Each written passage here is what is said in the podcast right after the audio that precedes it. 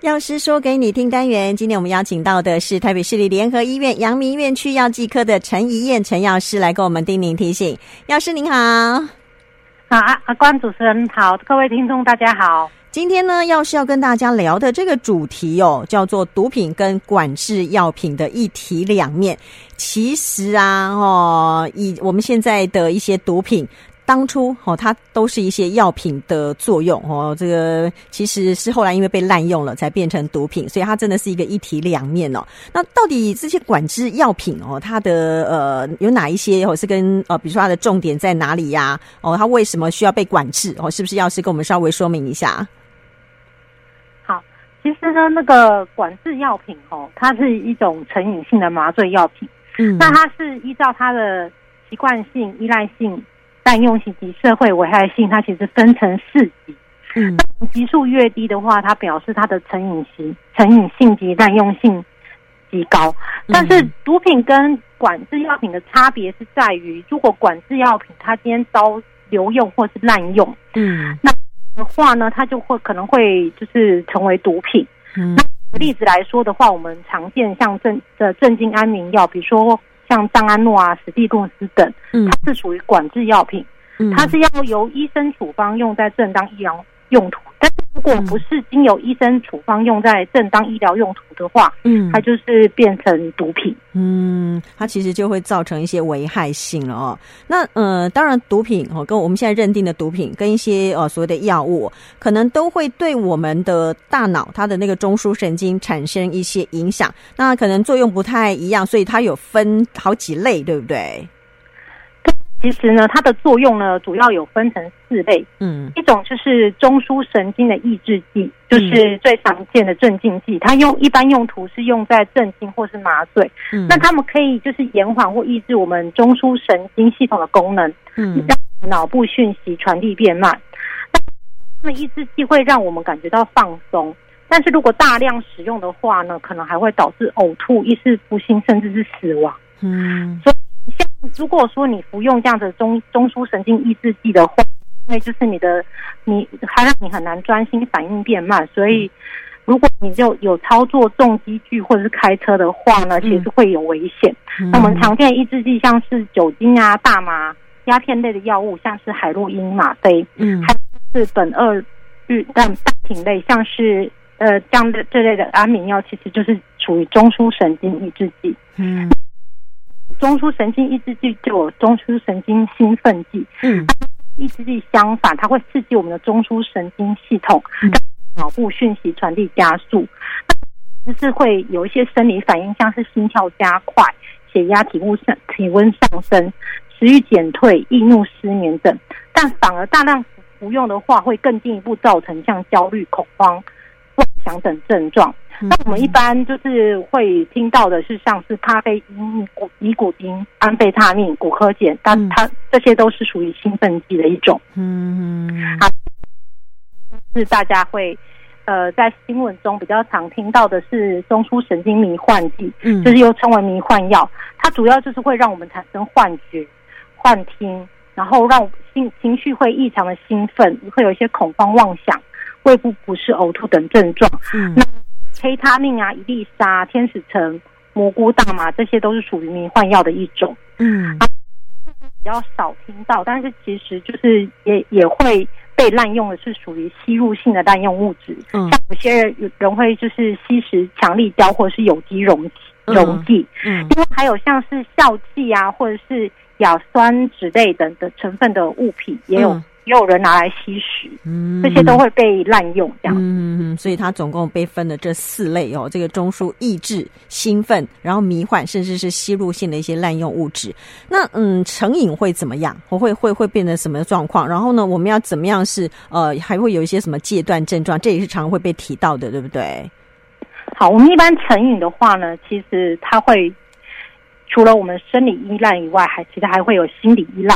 嗯，生理依赖的话呢，就是因为我们重重复使用的该药物的话呢，它就是成瘾者，就是必须不断使用使用这样子的成分，才可以使我们身他身体感觉正常。那当这样子的成瘾药物被剥夺之后，他就会有所谓的戒断症状，像是恶心、呕吐、腹泻、流鼻水、发抖等等，甚至还有可能会有生命危险。那他再度使用药物的时候，这个戒断症状即消失。所以说，嗯，他很难去真的完全戒掉他的成瘾药物，就是因为这些戒断症状让他很不舒服。嗯，所以当他不再使用的时候，他就会有这样不舒服，所以只好他只好被迫就是再次使用他滥用的药物，然后去呃让他的戒断症状消失。嗯，那是就是心理依赖，就是他即使已经。生理已经生理依赖已经戒除了，但是他还有可能会有心理依赖。嗯，因为他在使用这些药物的时候呢，他感到很快乐，就是他可以去逃避现实，嗯，的一些就是焦虑跟挫折。他有了这个这个呃，让那个药物，他可以觉得他就是生活就是有变就是一切的好像变得很美好，嗯，就是就是可能会有些妄幻想妄想的状况，让他觉得他使用药物，他心里会比较。比较舒那个快乐，嗯、所以有一些人就是他即使生理已经依赖已经戒除，但他还有可能还有心理依赖。嗯，那其实像这类药品，它会都会有所谓的耐受性。嗯，像慢性使用者，他会发现他需要增加他的使用剂量，才可以产生像第一次使用同样的效果。嗯、所以。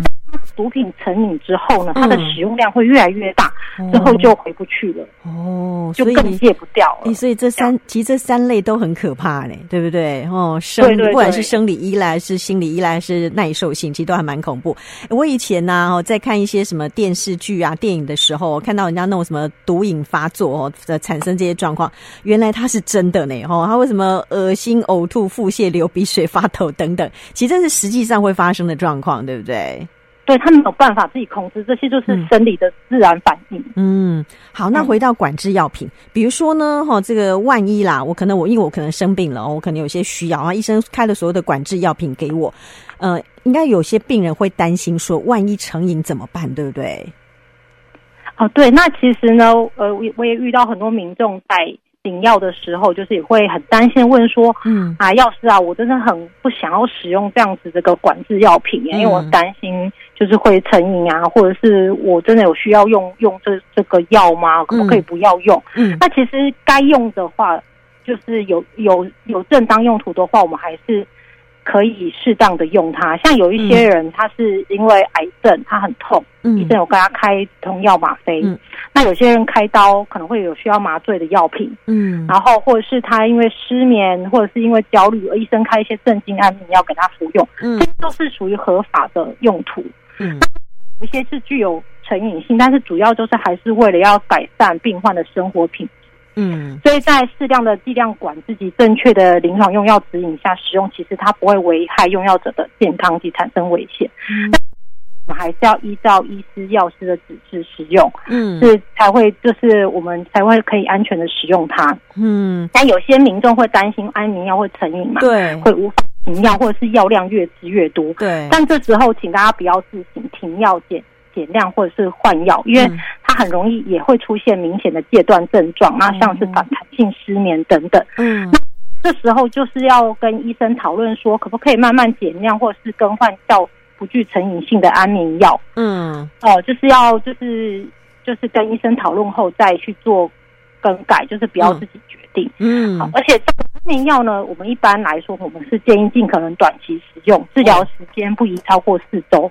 但是如果你需要长期使用的话，也要在就是医生评估跟监控下使用，以确保用药安全。嗯。哦，好，所以呢，呃，大家也不用这么担心。然后医生会开这个药给你，代表他是他认为这个病人是需要的，对不对？就是按照医生的指示来使用，它是相对安全的。然后呢，呃，你也不要自己去停药啊，或是减量啊，或吃，诶诶，我吃一颗睡不着，我吃两颗好了。其实这个都不行，对不对？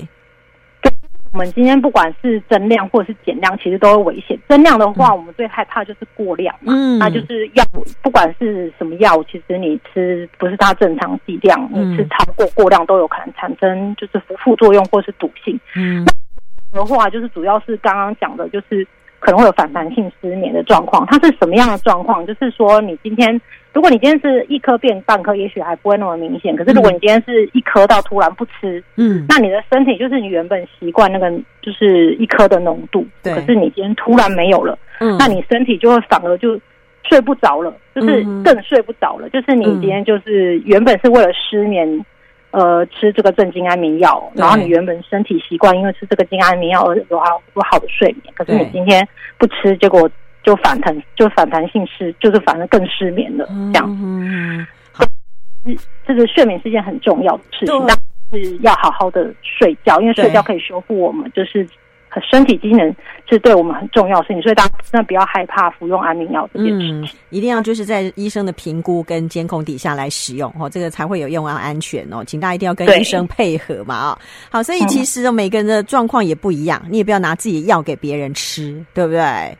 对，有些人会就是想说服用别人的药品，亲朋好友药品，其实这个是还蛮危险的。我们还是建议就是要自己就是当医师，然后。嗯有状况就是自己去看医生，然后拿就是医生开给你的药，不要去吃别人的药。嗯，尤其是管制药品，因为像刚刚有讲的，如果你今天不当用药的话，可能导致成瘾，或者是今天吃了不适合你的药物的话，那就是还是建议，呃。有服用这样管制药品需求的人，要依循正当医疗管道接受医师诊疗，才能够确保用药安全。好，今天要非常谢谢陈怡药师来跟我们聊聊哦。其实这个真的是一体两面的事情哦。正确用药是非常重要的一个观念，大家都要有这样的观念。谢谢陈药师，谢谢你，不客气，谢谢主持人，好，拜拜，拜拜，晚安。